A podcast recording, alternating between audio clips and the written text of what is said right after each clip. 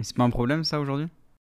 Oh, si, ça, si, si, ça poserait problème. Aujourd'hui, quand on est policier, on est obligé de transgresser la loi pour on n'est pas obligé. empêcher- C'est pas. Je, je te dis Je vais pas loin, que- je vais très loin. Tu vas ça, très mais- loin, voilà. C'est pas tous les jours qu'un policier transgresse la loi, que- sinon après, ce serait quand même euh, un peu. euh, Mais est-ce que Voilà. c'est pas problématique ça aujourd'hui? Mais bien sûr, le véganisme est du spécisme libéral. qui Des personnes âgées dans les EHPAD avec plus de monde pour torcher les vieux alzheimeriens. Est-ce qu'on est aujourd'hui à l'égalité entre les femmes et les hommes ou est-ce qu'on n'y est pas du tout? Aucun média en France ne ment. Bonjour à tous, on se retrouve aujourd'hui pour un nouvel épisode d'œil pour œil, le format d'interview débat du crayon. Aujourd'hui, on est avec Abdoulaye Kanté. Abdoulaye Kanté, bonjour. Abdoulaye Kanté, tu es policier, tu interviens euh, très souvent dans, les médias. Euh, je, vous- veux commencer cette interview avec un- une question d'actualité. Je ne sais pas si tu as vu samedi soir euh, l'interview d'Éric Zemmour. À un moment donné, il a évoqué le, nom, le fait d'avoir des noms français. Est-ce que toi, en tant que citoyen français, policier, est-ce que ça te choque, une phrase comme ça? Alors, il faut savoir que Eric Zemmour, ça fait 10 ans qu'il reparle toujours de, de, ce, de, cette, ce pro- enfin, de cette problématique, on va dire, du prénom, parce que c'est une problématique pour lui au niveau, euh, voilà, le prénom à consonance étrangère. Donc, ça fait 10 ans, donc euh, du coup, euh, si tu veux, c'est du réchauffé. T'as as remarqué que je m'appelle Abdoulaye, et donc euh, voilà, et j'ai un prénom. C'est ça que je posais la question. Exactement. Donc, euh, oui, je lui ai dit par ailleurs que je m'appelle Abdoulaye. Et euh, un prénom, en fait, ne fait pas. La France ne doit pas que sa valeur au prénom. Euh, la France, euh, elle doit aussi sa valeur à des personnalités qui l'ont vraiment qui l'ont rendu fier. Je prends l'exemple, euh, tu as des personnalités. Dans le milieu du sport, Zinedine Zidane. Zinedine, quand même, qui est une personnalité qui a fait l'histoire de France. D'ailleurs, dans l'interview, euh, Eric Zemmour disait qu'il préférait qu'il s'appelle Jean Zidane plutôt que Zinedine. Mais justement, au nom de quoi? Au nom de quoi? Parce que Éric Zemmour, en fait, euh, euh, en- il fait référence à une loi napoléonienne qui date de- des années 1800 et qui a été abrogée en 1993. C'est-à-dire qu'à partir de 1993, on avait le droit de, euh, on avait la liberté de choisir le prénom. Mais est-ce que il serait capable de dire cela, par exemple, à un collègue à moi, Abel Merabet, qui a été tué, qui a versé le sang pour la France, Imad Ben- qui est mort aussi en versant le sang pour la France. L'identité française, c'est aussi nous. C'est aussi des personnes qui viennent de, de l'étranger, mais qui ont œuvré pour la France. Et tu es policier, est-ce que euh, justement tu t'es senti toi discriminé? Par ton, par ton prénom par exemple Bah, Dans- disons que police tu sais que dans la police, en fait, c'est quand même un gros vecteur aussi euh, d'intégration, euh, parce qu'il faut savoir que la police a vraiment changé euh, au niveau identité, parce que euh, on a recruté énormément dans, euh, on va dire, des personnes de, entre parenthèses d'ori- d'origine étrangère, mais qui sont français. Et euh, voilà. Et c'est, je pense que avec tous mes collègues euh, qui sont, on va dire, qui ont un prénom, on va dire, d'origine étrangère, on s'est senti, euh, euh, je dirais, euh, blessé, parce que T'as des Abdoulaye, t'as des Mamadou, t'as des Mohamed, t'as des Lee et tout ça. Donc toutes ces personnes-là, c'est aussi la France.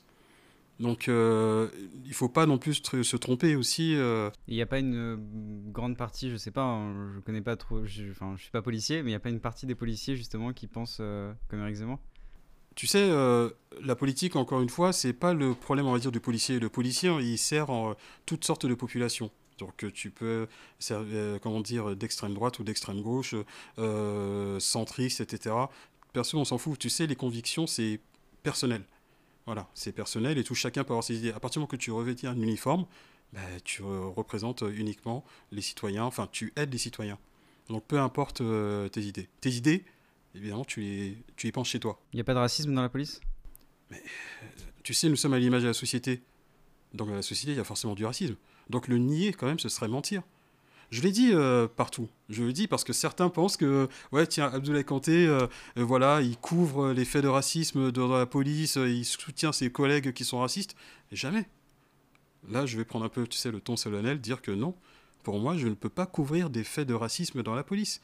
Il y a des cas de racisme dans la police, mais comme dans plusieurs métiers.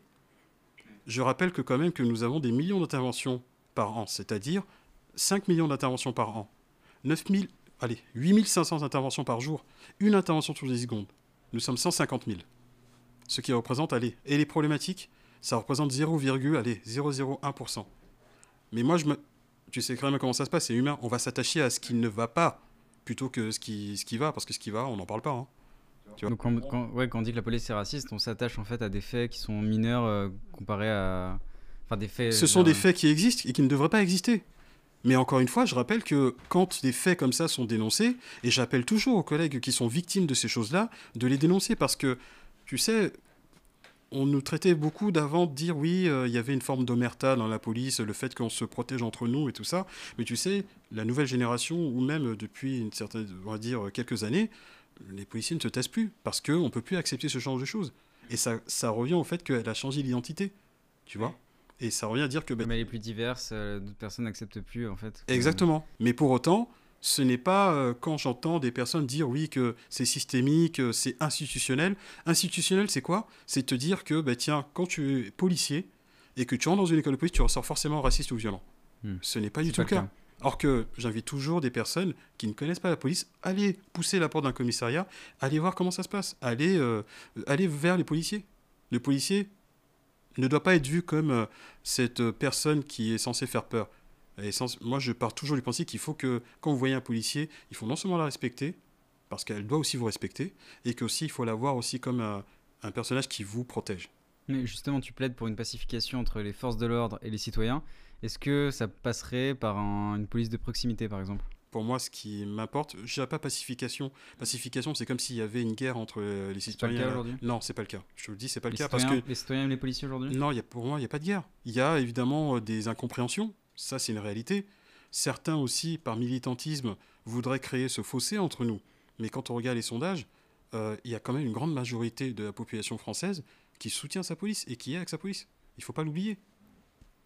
Aujourd'hui, on, a, on, est, est influencé par, les États-Unis et notamment par leur, euh, système, euh, on va dire, multiculturel, leur intégration, euh, le modèle d'intégration à l'américaine ou à l'anglo-saxonne. Est-ce que aujourd'hui, la République, la France, a un bon modèle d'intégration quand on voit encore qu'il y a aujourd'hui du racisme parfois dit systémique? Est-ce que, est-ce qu'aujourd'hui, justement, le modèle républicain est le bon modèle pour lutter contre le racisme? Je suis hyper attaché au modèle républicain français. Les États-Unis, ils ont quand même une sacrée histoire par par rapport aussi au racisme et tout, la ségrégation raciale, etc. C'était quand même quelque chose de, de très fort. En France aussi, il y a son passé. Euh, la police, en fait, il faut savoir qu'aux États-Unis, il n'y a pas qu'une seule police. En fait, il y a plusieurs polices. Ils sont, ils sont basés sur euh, ce qu'on appelle le fédéralisme. C'est des polices, euh, polices euh, fédérales. Par État, etc. Alors, donc, tu vois, chaque État, son- le gouverneur, a une certaine politique.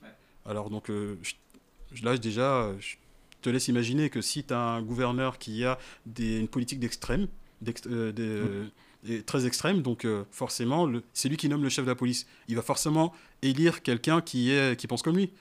Alors qu'en France, c'est pas le cas. En France, c'est une police nationale. Tu vois, qui est régie par Oui, le mais gouvernement. Dans ce cas, c'est le gouvernement. On pourrait dire que le gouvernement est pourri et que le Bah, est-ce que tu pourrais me dire que voilà, le- voilà, est-ce que on est, euh, euh, comment dire, un gouvernement, euh, voilà, ségrégationniste, euh, enfin, etc. Donc, Euh, ta, ta collègue euh, Linda Kebab, si je me trompe pas, elle a été traitée récemment d'arabe de service par euh, Taha Bouafs. Qu'est-ce que ça veut dire cette phrase? Arabe de service comme nègre de maison, parce que je suis traité aussi pareil euh, de la sorte et tout, T'as et déjà été traité euh, de nègre de maison? Bon, écoute, euh, je pense que tu sais, quand certains, euh, voilà, tu vas sur les réseaux sociaux, voilà, on me traite à partir du moment que si je prends, je commente un truc tout de suite, ah ben tiens, il y a le nègre de maison qui est de sortie, ou comme Linda Kebab et tout, et, et je voudrais quand même aussi lui rendre hommage aussi, parce que c'est une femme qui est très courageuse, et aussi, et comme d'autres aussi, hein, comme d'autres collègues aussi, qui vivent aussi ce racisme intracommunautaire, parce que du fait que vous travaillez, entre parenthèses, pour l'État, etc., donc vous êtes considéré comme un traître, et comme euh, un paria, on va dire, quelqu'un qui a trahi, euh, on va dire, la communauté. Arabe de service, c'est quoi? C'est on considère que, euh, voilà, c'est que vous êtes, vous êtes dans la même communauté, mais en gros, vous avez trahi cette communauté parce que vous êtes en, sous le joug de, on va dire, du colonialiste, encore, du, voilà, euh, de, ces, de l'État qui fait du racisme étatique justement euh, sur ces personnes qui sont euh, défavorisées et que voilà vous leur servez on va dire de caution. C'est ça en fait. De caution c'est qu'en gros bah tiens voilà on a des noirs ou des arabes qui nous défendent. Tenez regardez il y a des noirs des, des bons noirs et des, des bons noirs ou arabes qui défendent aussi l'état. Mais ce n'est pas ça. Parce que si réellement on nous on vivait cette chose là euh, je pense pas que on accepterait on va dire ces, missions. Je pense que c'est même pareil, c'est que quand on voit qu'il y a des personnes qui sont quand même euh, d'origine étrangère, d'origine étrangère, issues de l'immigration, qui ont eu euh, des grandes fonctions, est-ce qu'on peut appeler euh, vraiment de, du racisme étatique? Le racisme étatique, c'est que c'est-à-dire qu'aucune personne issue de, l'immigration n'a sa chance dans les hautes sphères, on va dire, de, ce pays. En réalité, est-ce que c'est pas justement dans la communauté, euh, enfin parler justement de, je sais même pas si on peut parler de communauté de certaines, euh, là en particulier Tahabouafs avec Linda Kebab, est-ce qu'ils appartiennent à la même communauté, qu'est-ce que ça veut dire, etc. Mais est-ce que c'est euh, des gens d'une certaine communauté qui n'acceptent pas euh, euh, en réalité, en fait, qui voudraient un modèle peut-être plus comme on l'a évoqué avant à, l'américaine où, euh, où chacun reste dans sa communauté parce que du coup, quel est le, quel est le modèle qui, qui souhaiterait? Bah, certains voudraient que ça soit qu'on ait un peu le modèle américain et, et nous on le veut pas. Enfin, euh, on a, euh, on va dire, on est sur euh, le joug de, de la République française, qui est une république euh, qui est diverse, euh, laïque et qui montre aussi qu'il y a une certaine identité. Et j'ai envie de dire à ces personnes-là, mais au nom de quoi? Qui sont-ils pour parler à la place des autres? Oui, mais que répondre euh, à ces gens-là qui justement vont être victimes après de discrimination faciès, par exemple par la police? Est-ce que est-ce qu'ils n'ont pas raison du coup de, de condamner euh, même les policiers euh, qui app- appartiendraient à leur communauté, qui vont eux-mêmes faire du contrôle aux faciès? Mais qu'est-ce qu'on appelle le contrôle au faciès? C'est ça aussi le, le truc, c'est de se dire que est-ce que forcément un policier se lève le matin à se dire tiens aujourd'hui je vais contrôler du nord et de l'arabe C'est ça aussi qu'il faut se poser en question. Est-ce qu'on se dit tiens mais voilà, euh, est-ce que tout de suite, tiens ben on sait que Non, le le policier... faciès, c'est juste aller dans la rue et voir euh, un noir ou un arabe et aller l'arrêter plus que. Mais un sur blanc. quoi on se base pour dire que oui, que tiens ben je vais juste voir un nord et l'arabe, dans quelles conditions? C'est ça la question. Je prends un exemple. Certains disent oui, je me suis fait contrôler euh, dix fois dans la même journée, tout ça, etc. Statistiquement, c'est impossible. Les seuls endroits où on peut faire ce genre de choses, c'est dans les pays de guerre. En Syrie, en Afghanistan, etc. Parce qu'il y a les checkpoints et tout. Ça, oui. Je défie quiconque à me dire que oui, que 5 à 10 fois dans la même journée, il s'est fait contrôler. Ou soit il y a un problème. T'as vu ma couleur de peau? J'ai plus, on- soit- apparemment, on dit qu'on a plus de facilité, euh, enfin, d'être contrôlé parce que euh, nous sommes noirs ou arabes. Mais je peux te dire, c'est parce que je travaille dans la police. Hein. À ma tête, on voit pas que je suis policier. On est d'accord? Bah, j'ai pas eu autant de contrôle que ça. Je me suis fait contrôler. allez, on va dire, je sais pas, dans ma vie, peut-être euh, à peine une dizaine de fois. Est-ce que dans la tête des policiers, le noir ou le- l'arabe n'est pas plus suspect? Non. Ben non. Ben bien sûr que non, sinon ce serait du racisme. Bah, c'est justement ça. Ben- ben non. parler Ben, bien sûr que non. Mais bien sûr que non. Et non. Si euh, euh, on va dire que tout de suite, tiens, tiens, je vois un noir ou un arabe et tout, ah tiens, c'est un mec suspect, ben, tout de suite tu euh, alimentes une pensée raciste, alors que c'est pas le cas.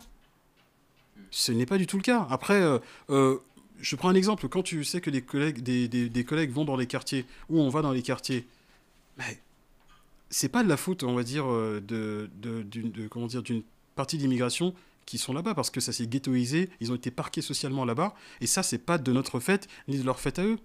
Mais il n'y a pas de statistiques qui le dit, mais parce que les statistiques ethniques, c'est interdit en France. Tu vois, c'est interdit en France. T'es pour ou contre? Il y a un débat. Parce que peut-être aussi que ça permettrait aussi de mettre du factuel sur certaines choses, mais d'un côté aussi, ça pourrait faire aussi une forme aussi de peut-être de, je pas de discrimination, mais une forme euh, d'amalgame, etc. Tu vois, donc euh, entre, or qu'aux États-Unis ils le font, mais c'est une autre mentalité.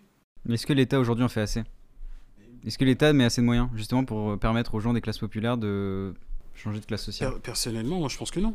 Moi je te le dis très honnêtement, je pense que non. Parce qu'il est nécessaire aussi d'aller dans ces quartiers-là et de se dire que, tu sais, il y a tellement de, de- de diamants là-bas que forcément eux-mêmes, ils s'en rendent pas compte de cela parce qu'on les a tellement euh, dit, euh, voilà, de toute façon, vous êtes venu d'un quartier, vous ne servez à rien, je caricature. Mais du coup, tu t'en persuades toi-même.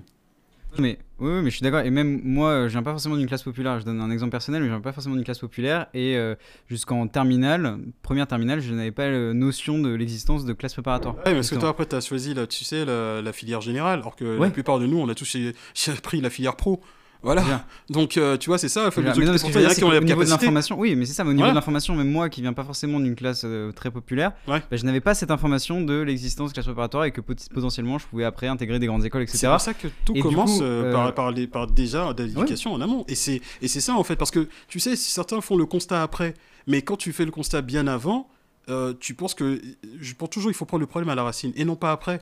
Parce que tu sais que quand, je, prends l'exemple de la plante, voilà, elle a poussé, mais si tu sais de, de la racine, t'as pas traité, ben, forcément après, t'étonnes pas qu'il y ait des problématiques par la suite. Et ça, c'est dans toutes les couches de la société.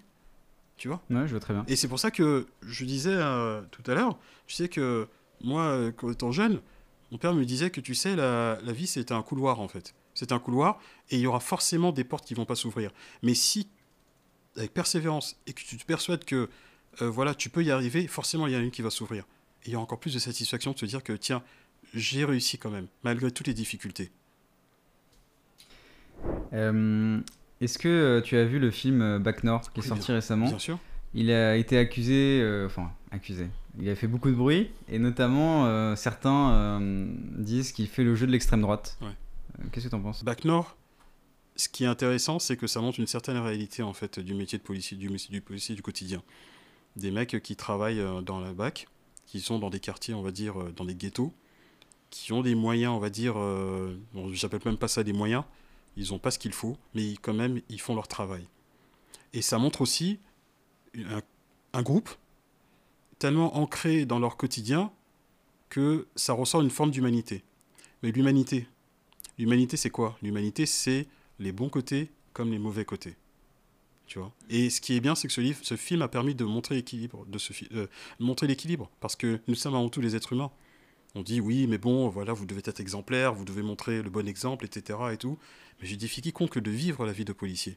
On n'est pas des robots. Mais des fois, il peut arriver, pour combattre aussi des fois la délinquance, tu es obligé aussi de frôler, traverser aussi euh, ce qu'on appelle la ligne jaune. Voilà, la ligne rouge, tu vois. Mais quand tu traverses après, tout ce qui s'ensuit, bah écoute, tu assumes tes responsabilités. Mais euh, c'est il pas faut, que aller, toi. il faut aller en dehors de la loi parfois pour euh, justement euh, empêcher à d'autres de dépasser le cadre de la loi? Soyons réalistes. Des fois, il faut, oui, mais après, euh, Tu as déjà fait toi en tant que policier? Je l'ai déjà fait, ouais. Je l'ai déjà fait, mais après, ça a permis aussi de se faire cesser certaines infractions, etc. Et je pense que. C'est pas un problème ça aujourd'hui?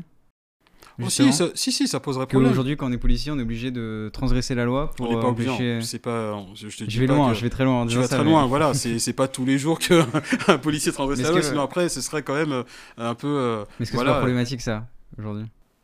Parce que, encore une fois, c'est une histoire de moyens. Parce que tu sais, tu as aussi la justice. Tu as aussi la réponse pénale aussi. Mhm. Tu sais, le policier, euh, lui, qu'est-ce qu'il fait? Il... Quand il voit l'infraction, donc il recherche, il rassemble les preuves. Après, il met à disposition de la justice. Et son travail s'arrête au moment où il a mis à disposition de la justice. Et le souci, c'est que cette justice elle-même, mais n'a pas de moyens.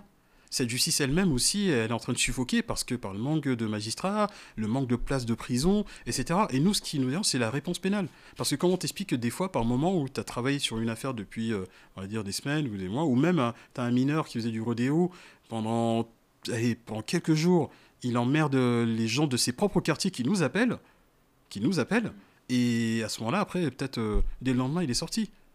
Donc, c'est aussi une forme à la fois d'injustice pour ceux qui aspirent à la tranquillité, tout comme nous, policiers, parce qu'on a travaillé, on se dit, bah, écoute, voilà, une forme de fatalisme. Et c'est vrai que des fois, ben, on est obligé aussi peut-être d'employer des moyens qui sont peut-être pas, on va dire, très, euh, je dire, catholiques, mais après, ça, peut se, ça se retourne contre nous, parce que encore une fois, je te parle au niveau du contrôle, on est l'un des corps les plus contrôlés aussi de l'administration. Je- je- ju- justement, en parlant de contrôle, euh, je voulais euh, aborder une question avec toi sur l'IGPN. Euh, on avait reçu euh, Alexandre Langlois et euh, Bruno Attal, qui sont aussi, aussi, deux policiers. Alexandre Langlois nous disait qu'il fallait réf- réformer l'IGPN parce que selon lui, elle a été gangrénée par des gens qui justement n'étaient pas capables de, de faire la justice des policiers. Et, et Bruno Attal, lui, nous disait qu'il fallait aussi la réformer, mais parce que aujourd'hui, elle condamnait beaucoup trop. Toi, est-ce que tu penses qu'il faut réformer l'IGPN ou est-ce que l'IGPN aujourd'hui euh, te convient? Ce qui était intéressant, c'est que tu as eu les deux extrêmes. Ouais. Donc moi, je suis connu, on va dire, pour être dans dire, conciliateur. voilà. Macroniste. Et c'est- non, pas macroniste. Voilà. Alors, tout de suite, euh, certains m'ont dit ouais, je suis un bot macroniste, etc. Non, pas du tout. Non, non, mais euh, il y a une nécessité effectivement. Ouais, il faut, on va dire, aller dans une réforme de, on va dire, de l'IGPN, un peu plus de transparence. Et on se dirige vers ce sens-là. Certains pensent que oui, que l'IGPN est une blanchisseuse à et certains pensent que oui, que l'IGPN sanctionne trop. Je peux te dire que l'IGPN, ce n'est jamais plaisant d'être là-bas, très, très sincèrement, parce qu'aucun collègue n'aimerait s'asseoir sur le fameux fauteuil de l'IGPN où tu sais que voilà, euh, tu es à l'aise, tiens, le collègue va te dire, Bon, tu veux un café, mais tu sais que tu vas passer à la moulinette. Donc, euh, encore une fois, l'IGPN n'est absolument pas conciliante avec nous. Encore une fois, je pense qu'elle fait un peu preuve de peu plus de transparence parce que depuis 2-3 ans, elle met en, en ligne maintenant tous les ans son activité annuelle. Chose qui n'arrivait pas il y a quelques années hein, quand même. hein. Et c'est- marrant que ça se connecte en même temps avec la méfiance plus grande que les gens vers la police. Tu sais, euh, la méfiance, je dirais que certains en sont en train de l'instrumentaliser. Il y a euh, des gens qui aiment bien instrumentaliser cette méfiance. Après, ça, c'est par idéologie politique, etc. Mais au quotidien, quand tu fais le 17, est-ce que tu vas te dire, tiens, bah, écoute, euh, euh, je, vais, euh, je vais appeler la police, tiens, puis ça se trouve, c'est un raciste qui va venir Est-ce que quand tu fais le 17, tu te dis que, bah, tiens, tu es en détresse? Est-ce que quand tu es dans la rue, tu te dis, bah, tiens, les policiers sont là, ils sont intervenus, ils sont, venus rapidement, etc. Et quand tu vas dans un commissariat, effectivement, je vais rejoindre tout le monde? Oui, c'est une problématique quand tu attends des heures dans un commissariat pour déposer plainte pour euh, un, un- comment dire, je sais pas, un vol de vélo euh, ou je sais pas, un pare-brise cassé, etc. Ou, euh, ça, oui. Malheureusement, c'est notre service public qui, est comme ça et qui, justement, essaie de s'améliorer. Il y a des dispositifs pour, qui font en sorte pour qu'on puisse s'améliorer par rapport à ça. Mais, encore une fois, si pour revenir au, contrôle, euh, l'IGPN, euh, je pense pour moi, a encore euh, des efforts à faire de plus de transparence. Tu vois non mais c'est sûr. Et notamment aussi, je pense, quand tu as évoqué le temps d'attente euh, dans les commissariats, euh, il y a aussi l'écoute que les policiers peuvent avoir, notamment, euh, récemment on a entendu ça sur les femmes qui euh, se font soit battre par leur mari ou violer, et parfois il y a un manque d'écoute aussi euh, Alors, des policiers. Alors, tu Un manque de formation peut-être. Ouais, mais la formation, alors je, là, je- je- j'ai travaillé, tu sais, dans un service euh, de police judiciaire où je m'occupais beaucoup des, des atteintes aux personnes, dans tout ce qui était les viols, enlèvement, séquestration, et vraiment, et surtout, la parole de la victime est très importante parce que euh, la victime, en fait, c'est quelqu'un qui a vécu quelque chose déjà de très difficile et que quand elle arrive dans un commissariat, elle déjà, elle arrive avec un sentiment de culpabilité parce que tu sais, c'est toujours difficile d'arriver dans un commissariat après ce que tu as vécu. Et il y a eu euh, de l'amélioration, de l'amélioration qui a été faite euh, sur l'accueil des victimes. On a des formations euh, qui sont voilà, multipliées de plus en plus, des fiches internes. Et là, récemment, voilà, il y a la ministre Madame Chiappa qui a fait ce qu'on appelle une conférence inversée. Cette conférence inversée qui veut dire que donner la parole aux victimes, à ceux qui ont vécu des choses graves et tout, et devant le parterre de, policiers. Je te dis pas que tout va se régler, euh, voilà, comme ça, d'un claquement de doigts, etc. Mais il faut dire que la parole de la victime est prise en compte. Il y a une conscientisation euh, de la part de la police, mais encore on peut toujours faire mieux. Euh, donc pour aller vers, la fin de cette interview, je, hum, voulais poser une question. Tu as parlé tout à l'heure des deux extrêmes, tu m'as dit que c'était les deux extrêmes au niveau de la police. Et moi j'ai plaisanté en disant que tu étais macroniste, mais et je- bien sûr j'ai compris que tu n'étais pas. Mais du coup, je te pose quand même cette question. On est dans une année présidence- de présidentielle. Est-ce que euh, aujourd'hui tu sais euh, pour qui tu voteras ou tu préfères garder ça secret euh Bah, le vote est secret et le policier il est neutre. Le policier ne dit pas pour qui il va voter. Ah bah le policier il dit pas pour qui il va voter. Mais Sinon après je respecte pas ma déontologie. À mon devoir de neutralité. Je comprends. Donc après, euh, c'est, je pense que c'est comme ça. Encore une fois, quand tu parles en tant que policier, bah écoute, tu, tu dois respecter euh, ton, ton devoir de neutralité. Mais après, euh, en privé, Après tu es un citoyen qui a des idées. je suis un citoyen, j'ai des idées. Après, encore une fois, voilà, c'est la politique. C'est pour ça que j'aime pas être poli- j'aime pas la politique parce que voilà, tu n'as pas forcément des idées arrêtées. tu te vois pas, enfin t'as pas un combat politique en particulier toi? Non, non, non, moi le seul combat c'est celui euh, euh, pour les citoyens, c'est-à-dire que ah, voilà, parler de la police, euh, la sécurité, et voilà, c'est tout, les citoyens, et voilà, c'est tout. Le reste après je laisse aux plus compétents. Parce que je- tout à l'heure j'ai évoqué Alexandre Langlois, mais je sais pas si t'es au courant, il se présente, euh, enfin il est candidat à l'élection présidentielle, Alexandre Langlois. Il a choisi son avenir, donc euh, voilà, il, il s'est politisé. C'est pour ça que je parle, parce que peut-être dans quelques années, on invitera Abdoulaye Kanté, euh, le candidat à la présidentielle. On me l'a dit, mais tu sais, après je, je pense pas que j'ai les épaules, mais après, euh, non. non, non, je... je après, euh, tu sais, voilà, j'ai 43 ans, j'ai encore, je pense, on va dire, Oui. beaucoup de choses encore à vivre, encore à apprendre. Mais après, la politique, aujourd'hui, je, je te le dis, non, c'est pas pour moi. Très bien. Est-ce que euh, aujourd'hui, là, donc l'interview qu'on a faite, euh, est-ce que il y aurait une personnalité que tu connais, une personne euh, que t'aimes bien, que t'aimerais voir en face de moi dans un format euh, d'œil pour œil?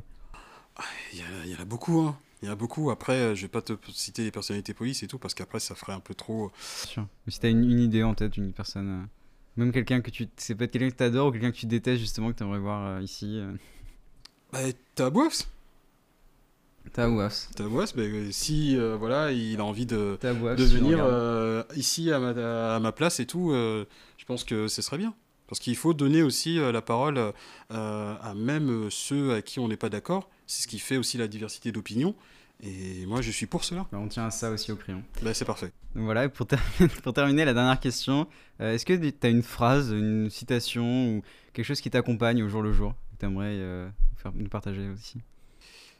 Ce qui m'accompagne, on va dire, euh, tous les jours, je dirais pas ce qui m'accompagne, c'est que j'essaye euh, de, de le dire aussi à ceux qui, euh, qui doutent. Même si vous venez de la difficulté, n'oubliez pas d'où vous venez. Parce que vous pouvez y arriver. Très bien. Bah, merci beaucoup. Merci. Merci pour cette interview, Abdoulaye Kanté, c'était un vrai plaisir. Si cette vidéo vous a plu, n'hésitez pas à vous abonner, à laisser un j'aime, à mettre un commentaire. On se retrouve très prochainement pour un nouvel épisode d'œil pour œil. C'était Antonin pour le crayon. Salut